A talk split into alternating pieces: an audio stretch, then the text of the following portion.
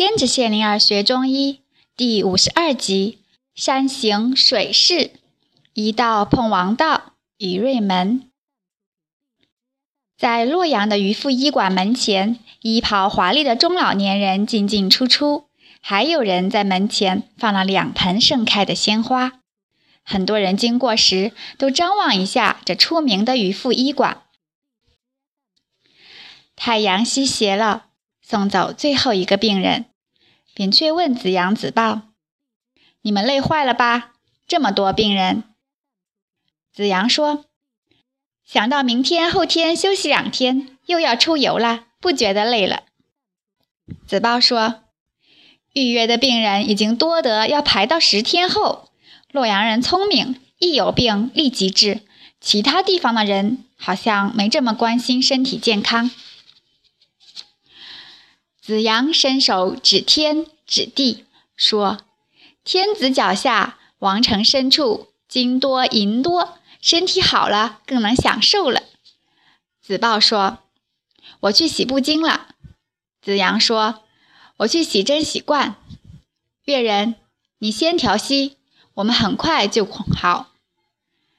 两人忙去了。扁鹊开始静坐调息。洛阳的山水很壮观，东周建都在此，经营已久，好看的地方多了。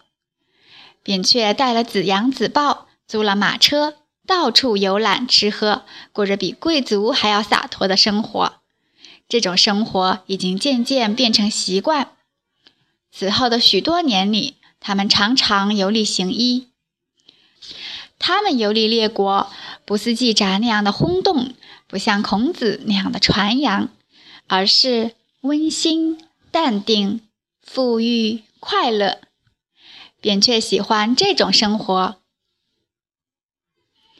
不知不觉之中，山行水势融入了扁鹊的治疗思想。在一条租来的船上，扁鹊和弟子们分享了这种思想。他指着两岸起伏的山形，又指着船外流动的水势。慨然而道：“山太多则太干，水太多则太湿。山水在一起，多么美好！人阳热多则病，阴冷多也病。阴阳冷热调和了，就觉得舒服。山水调和，民富国强；阴阳调和，心宽体康。”子豹思索着，说。阴阳、冷热、盛衰、干湿、虚实、明暗。子阳接上说：盈亏、强弱、动静、偏正、张弛、顺逆。子豹又说：软硬、通堵、刚柔、深浅、聚散、清响。子阳接上说。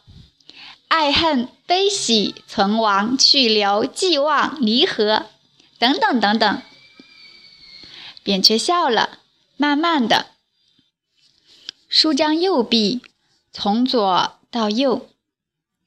子阳、子豹顺着手势转头看，看到了窗外的水波，听到扁鹊的声音，一并考虑。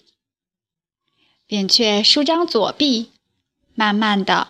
从下到上，子阳、子豹顺着手势抬头看，看到了床外的山坡，听到扁鹊的声音，整体调和。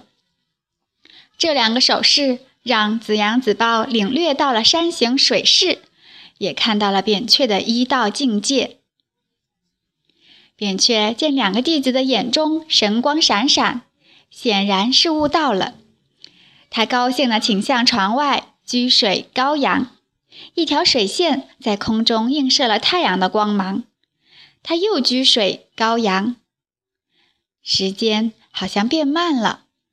那空中的水线变成一串水珠，圆润晶莹，缓缓地坠落在河上。